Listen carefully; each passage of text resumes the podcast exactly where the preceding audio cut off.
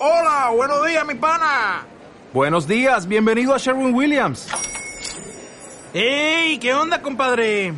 ¿Qué onda? Ya tengo lista la pintura que ordenaste en el ProPlus app. Con más de 6.000 representantes en nuestras tiendas listos para atenderte en tu idioma y beneficios para contratistas que encontrarás en aliadopro.com. En Sherwin Williams somos el aliado del PRO.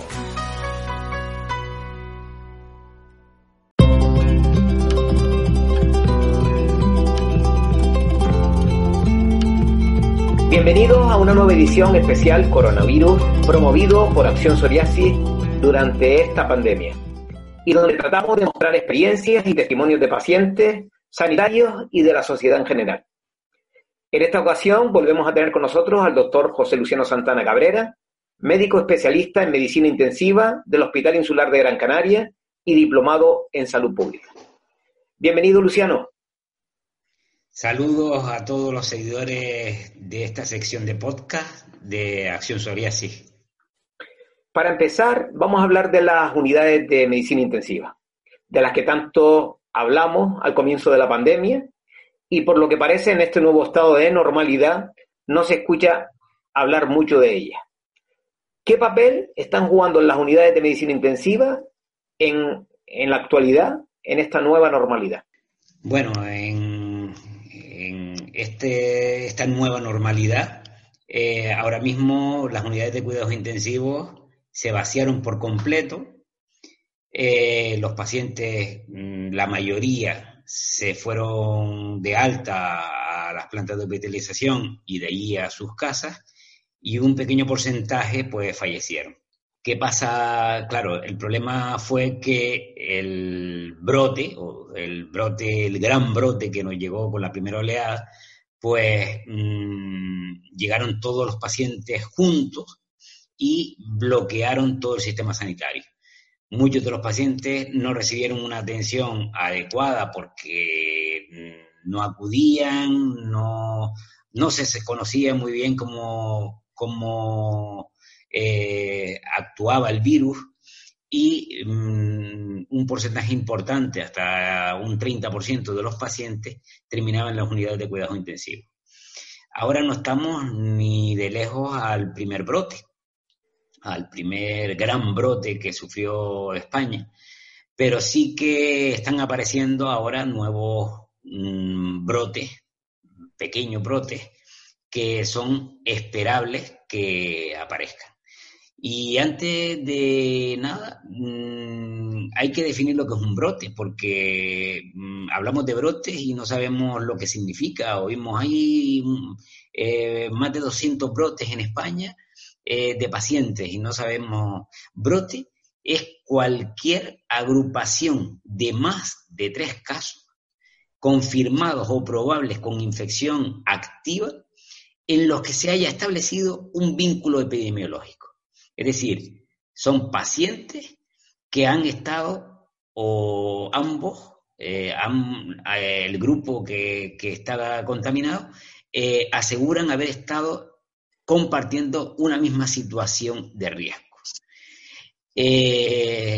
Cuando aparece un paciente en un centro sociosanitario, también se considera ya un brote, aunque sea solo un paciente y eh, debido a que esos pacientes son muy vulnerables y son muy mmm, frágiles.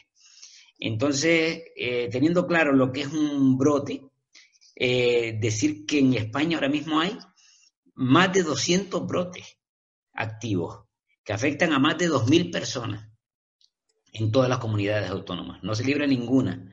Las únicas que se libran son las ciudades de Ceuta y Melilla, eh, que no han declarado por ahora ningún brote, pero las demás, todas, tienen algún brote. Eh, las que más preocupan son las de Aragón, Lleida y Barcelona, que han llevado a imponer incluso el confinamiento.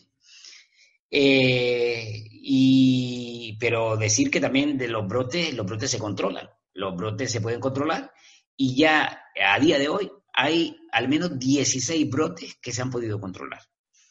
Eh, por eso, mmm, eh, hay medidas que se pueden llevar a cabo, que se están llevando a cabo y que eh, Salud Pública, junto con el gobierno español y los gobiernos regionales, intentan mm, poner para mitigar todos eh, o la diseminación de todos estos brotes que son esperables que pasaran.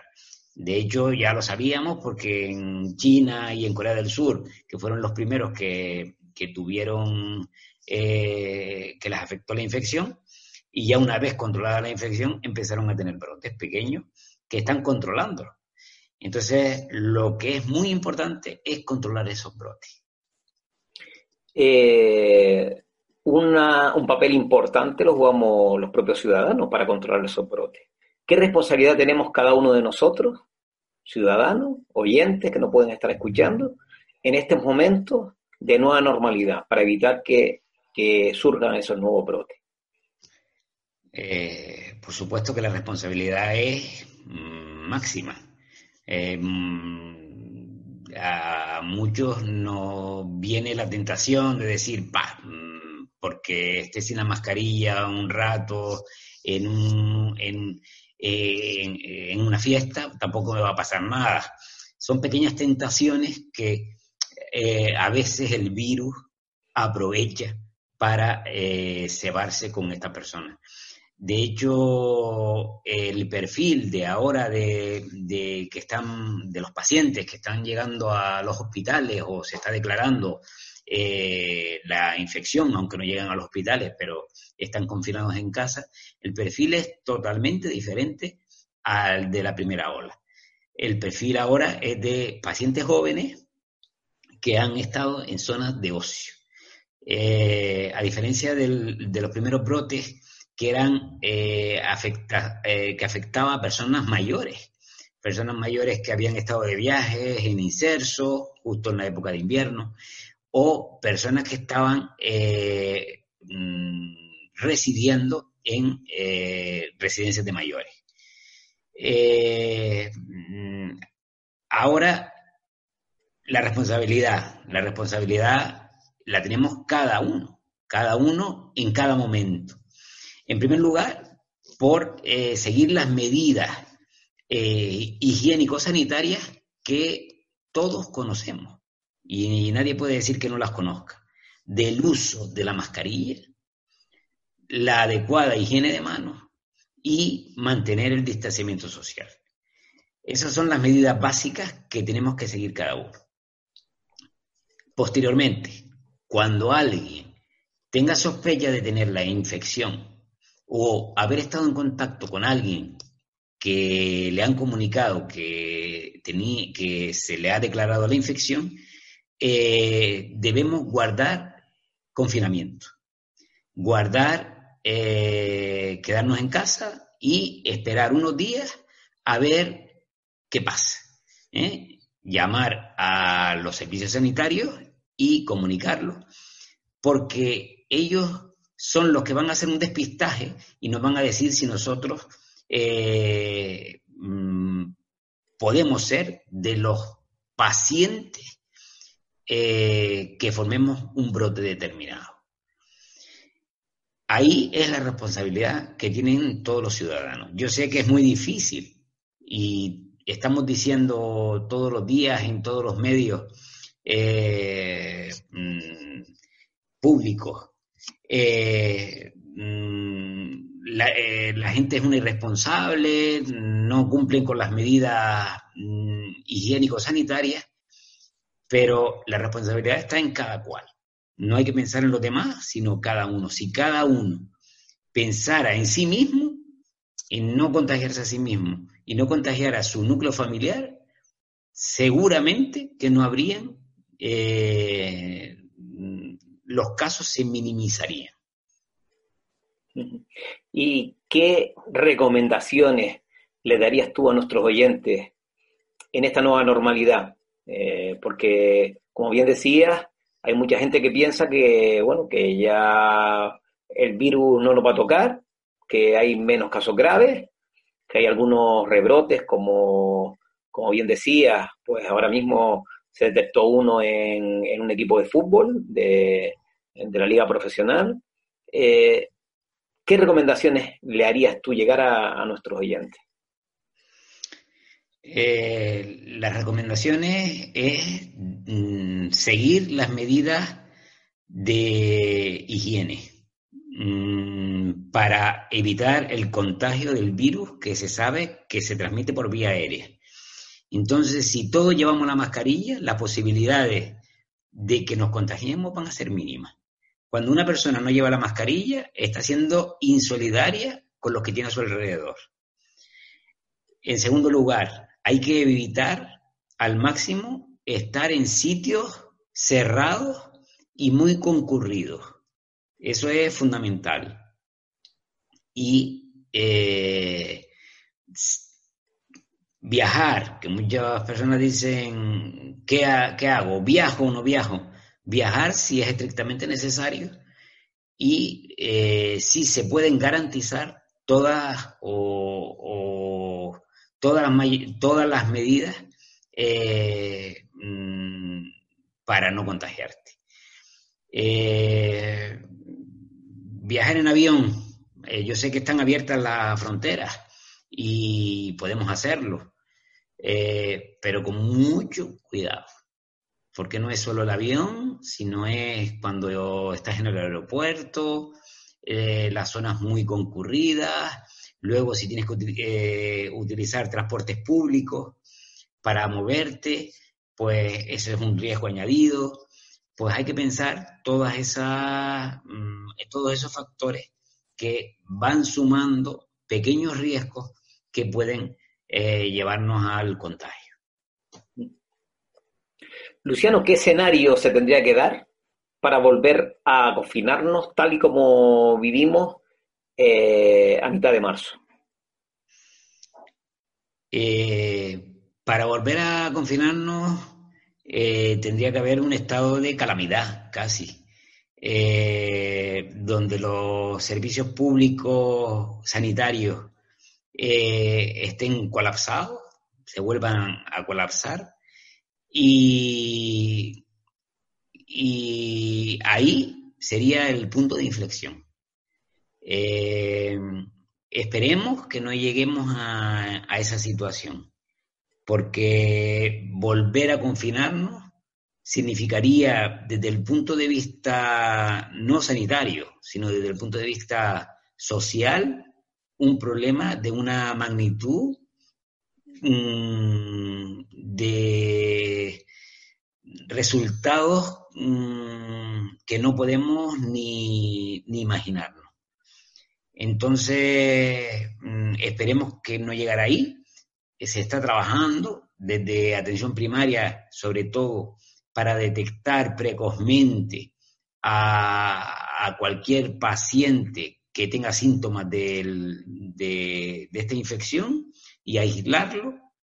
Sabemos una cosa muy importante, que eh, cuando, que, ahora parece que el, que el, virus afecta de forma más benigna a, las personas y es sobre todo por estas medidas de confinamiento que hemos tenido meses atrás y estas medidas de cierto distanciamiento social eh, que seguimos haciendo, y eso hace que la carga viral que eh, transmita un enfermo es mucho menor que eh, lo era en la época del invierno. Por eso el virus afecta menos a las personas y por eso es más benévolo, entre comillas. Pero eso no quiere decir que si eh, una persona eh, puede contagiar a otra y transmitirle toda su carga viral de forma continuada y, eso puede provocarle una infección muy grave que puede terminar incluso con su vida. Eh, estamos en pleno verano. Como médico y como paciente de psoriasis, ¿Qué recomendaciones nos harías para vivir este verano?